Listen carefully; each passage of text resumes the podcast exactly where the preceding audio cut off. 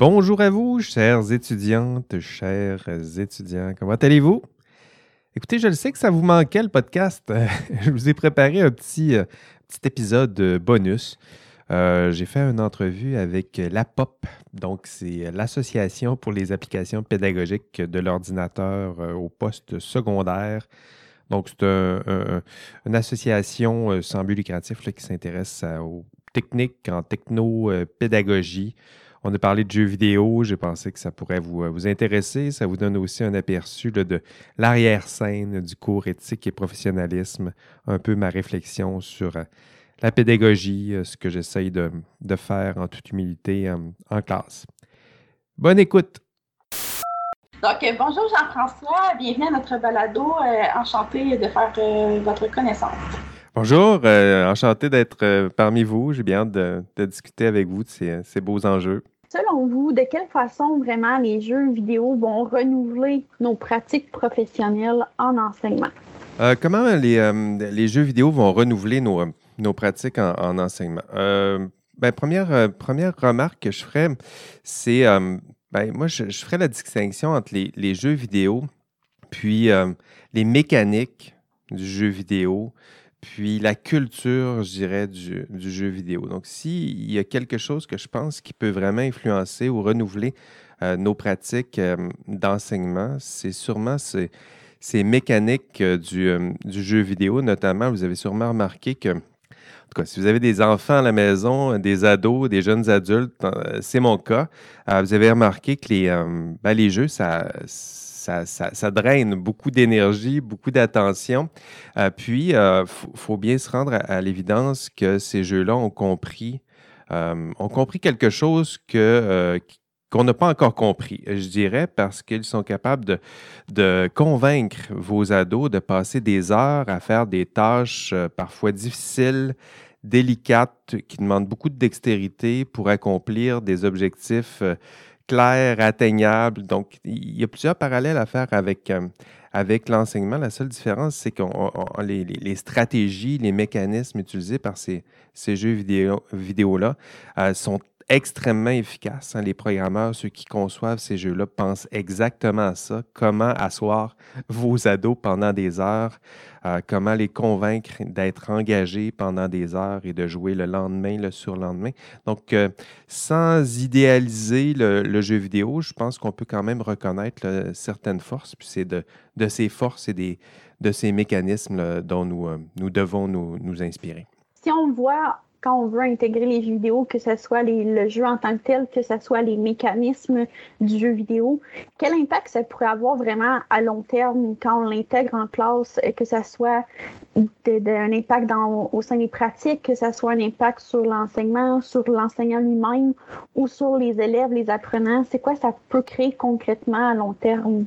Euh, les impacts euh, à long terme, euh, je dirais, ben, moi, je l'intègre euh, de plusieurs façons dans, mon cours. Donc, j'intègre les, les, euh, les, mécanismes du jeu vidéo dans mon cours, puis la culture euh, du jeu vidéo dans mon cours. Puis, la culture du jeu vidéo dans mon cours, que, le genre de répercussion que je vois chez, chez mes étudiants, c'est que ça permet de créer un, certain dialogue avec nos jeunes. Je pense que c'est c'est peut-être ce qui est le plus intéressant. Euh, je pense que les étudiants, en tout cas les miens, euh, n'aiment pas vraiment qu'on déprécie les jeux vidéo, qu'on dise du mal de cette culture.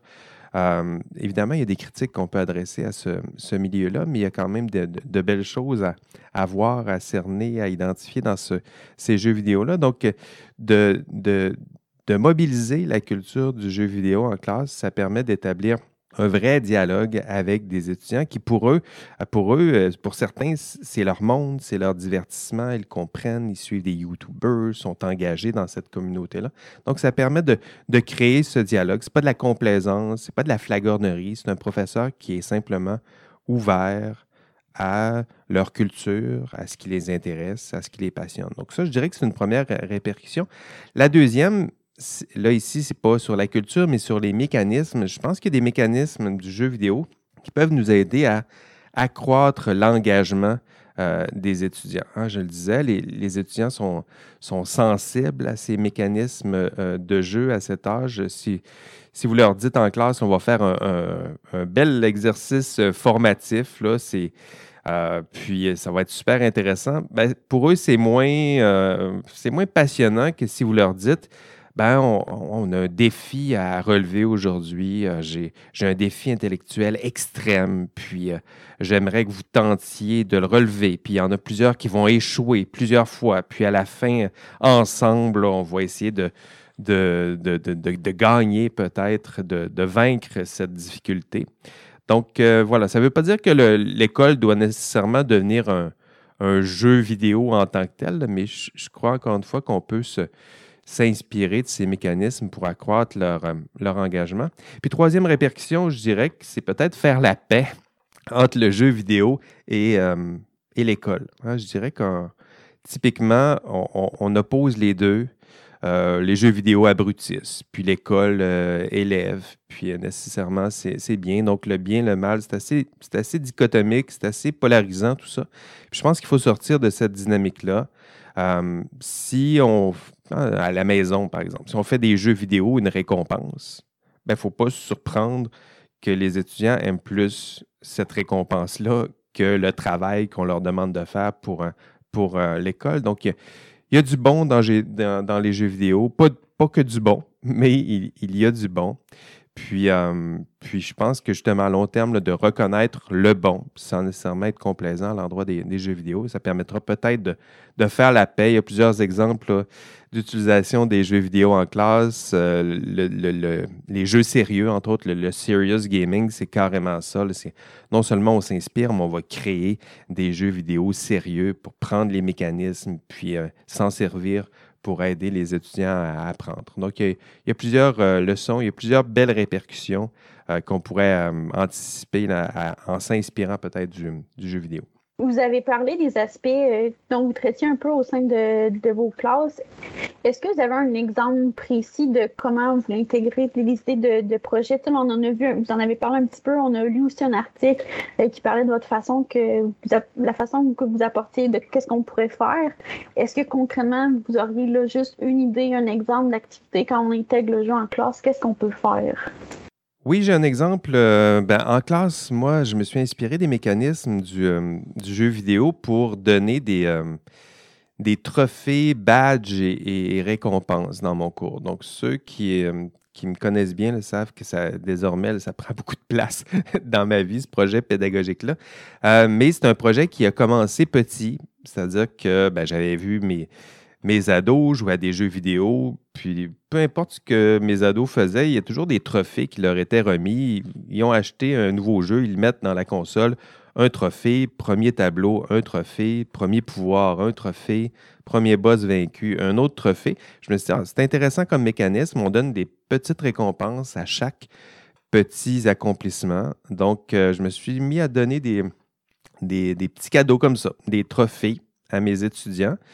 Puis, euh, tranquillement, c'est devenu plus gros. C'est-à-dire que pourquoi leur donner des récompenses comme ça, mal organisées, quand on peut se forcer un peu puis essayer de trouver des liens avec la pédagogie universitaire, euh, la pédagogie en tant que telle? Puis, moi, c'est le concept d'engagement qui a attiré un peu mon, attention, euh, c'est-à-dire l'engagement des étudiants, comment stimuler l'engagement. Puis, je me suis mis à lire qu'est-ce qu'on pouvait faire pour stimuler l'engagement en classe.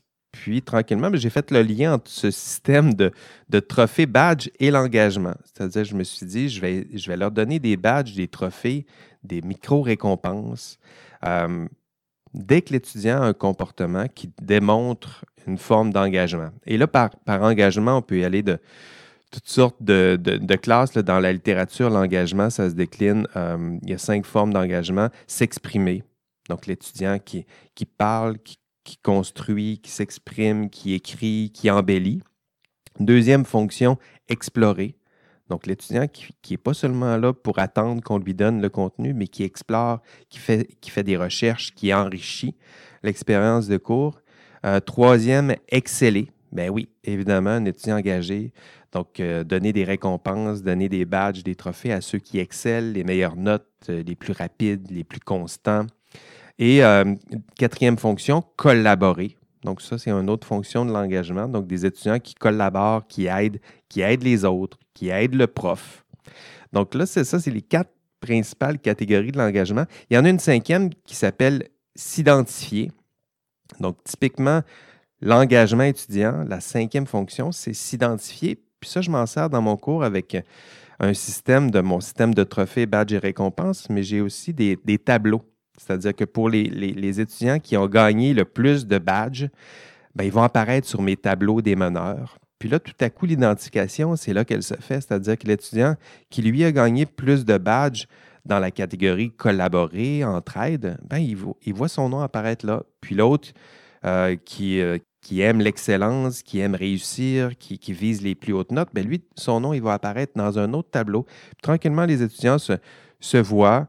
Euh, il y a une forme d'émulation aussi. Vous comprenez que les étudiants peuvent se, challenger entre eux, mais c'est surtout la fonction d'identification où l'étudiant peut voir un petit peu dans quelle catégorie il, se situe. Donc, ça reste des. C'est un exemple assez compliqué, ça a été, mais ça a commencé petit. Puis l'idée, c'était de reprendre des mécanismes du jeu. Le mécanisme en question, c'est de donner des petites récompenses à chaque petit accomplissement, chaque petit geste, chaque petit geste plutôt qui, qui sont cohérents avec les intentions du jeu ou les, intentions du professeur puis appuyer, valoriser euh, ce genre de, comportement. Donc voilà un exemple euh, en classe. Est-ce que vous avez remarqué si ça pouvait quand même en démotiver plusieurs, le fait d'intégrer ces récompenses, ces badges-là, ou en majorité, c'est beaucoup plus euh, motivant? Euh, j'ai pas vu d'étudiants démotivés par ce genre de contenu. D'abord, mon système de badges et récompenses, c'est un système qui est optionnel, c'est-à-dire qui, qui, est complètement en marge du cours. Euh, je m'en sers pour stimuler ce genre de comportement, mais il n'y a pas de badge qui, qui, donnerait des, sanctions, par, exemple. Euh, il y a même un badge, si vous voulez mesurer le, niveau d'intensité de ces étudiants-là, euh, il y a un badge qui s'appelle, son intitulé, c'est Parce que j'aime les badges. Ça, c'est l'intitulé. Puis pour obtenir ce badge-là, ben, l'étudiant doit simplement aller lui-même sur le site, puis s'ajouter lui-même la badge, euh, le badge plutôt. Et le badge en question, c'est parce que j'aime les badges. Puis souvent, j'ai le tiers de mes étudiants. C'est pas une obligation, c'est totalement libre, euh, c'est totalement, ils peuvent le faire librement, mais ces étudiants, librement, vont prendre un peu de leur temps pour aller sur le site de badge et récompenses, s'inscrire et en plus s'ajouter le badge parce que j'aime les badges là, vous enseignez à l'université, euh, vous avez dit que vos enfants jouaient aussi aux jeux vidéo. Est-ce que donc ce modèle-là, ce type-là, pourrait s'appliquer à tous les niveaux scolaires, que ce soit primaire, secondaire, au cégep ou à l'université? Est-ce que tous les niveaux, ça peut fonctionner? Je pense que ça peut s'appliquer à tous les niveaux. La seule différence que, que la remarque que je ferais, c'est que euh, en tant que prof universitaire, je suis un privilégié puis j'en suis très conscient, c'est-à-dire qu'un professeur primaire, secondaire, euh, écoutez, ce sont des, euh, grands, des, travailleurs de l'ombre hein, qui, ont toute notre, notre, reconnaissance pour tout ce qu'ils font. Ils ont beaucoup moins de temps, beaucoup moins de liberté, beaucoup moins de souplesse que moi. moi, je, dis toujours, dans, moi, dans le fond, on paye pour donner aux étudiants euh, l'expérience, euh, une expérience, l'expérience d'une vie. Donc, intellectuellement, pédagogiquement, là, je dois être sur la coche, comme me disent mes, mes, euh, garçons. Mais ben voilà, donc je suis privilégié. Je, le sais que les autres profs ne sont pas exactement dans les mêmes genres de, circonstances, mais s'ils ont un peu de marge de liberté, un peu de marge de créativité, ben, ils peuvent se servir de ce genre de système-là pour pour y aller à leur rythme, donner, ben, s'ils ont accès, par exemple, au système de badges et récompenses, ben, ça peut être de donner une, euh, un, deux badges, une ou deux récompenses euh, par session, peut-être aux étudiants les plus méritants, parce que c'est ce, qui, ce qui est privilégié en classe. Euh, les étudiants les plus collaboratifs, peut-être pour ceux qui se tiennent bien en classe. Donc, ça peut prendre toutes sortes de variations. Je pense que les professeurs doivent y aller euh, avec les. Euh, ben, tenir compte des ressources dont ils disposent, puis tenter, encore une fois, de faire peut-être l'impossible. pour un, point un peu général, est-ce que vous pourriez nous nommer un avantage et un inconvénient de l'utilisation des jeux vidéo en enseignement?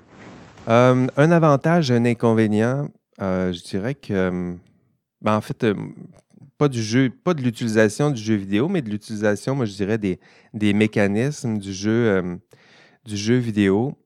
Ben, je pense qu'un des plus grands avantages, en tout cas, il faut, sûrement s'en inspirer, c'est que le, jeu vidéo, il propose une, quête. Hein, je pense que c'est intéressant d'y réfléchir au mot quête.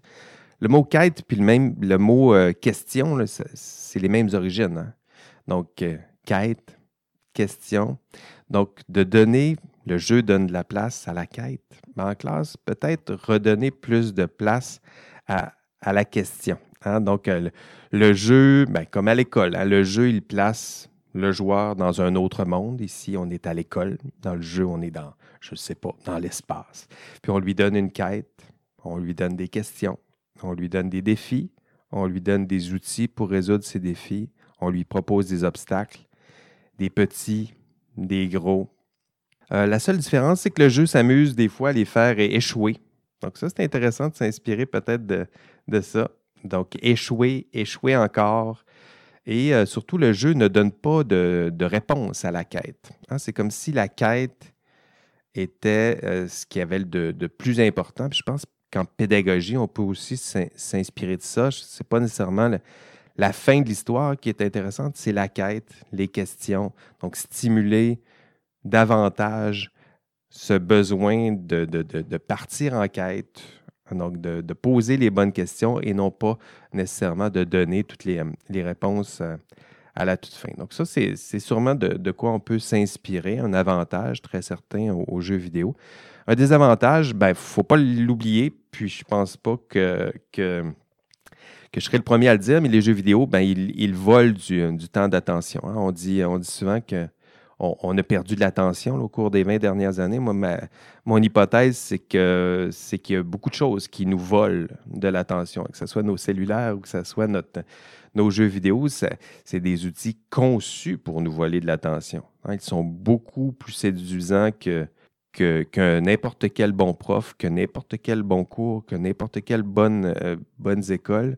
Donc, il faut le, reconnaître. Euh, c'est un, inconvénient très certain, mais je pense quand même qu'on peut s'inspirer des, des mécanismes du, jeu pour peut-être tenter, pas de le battre, mais au moins de compétitionner, de, challenger peut-être ces, outils-là, euh, s'inspirer des mécanismes pour mieux enseigner, mieux stimuler l'engagement étudiant pour euh, un enseignant ou une enseignante qui voudrait instaurer les mécaniques des jeux vidéo en classe, peut-être après l'écoute euh, du balado, qui sais-je, euh, est-ce que vous auriez un conseil, un ou des conseils à, lui donner pour bien amorcer un peu la création dans la planification des, jeux vidéo?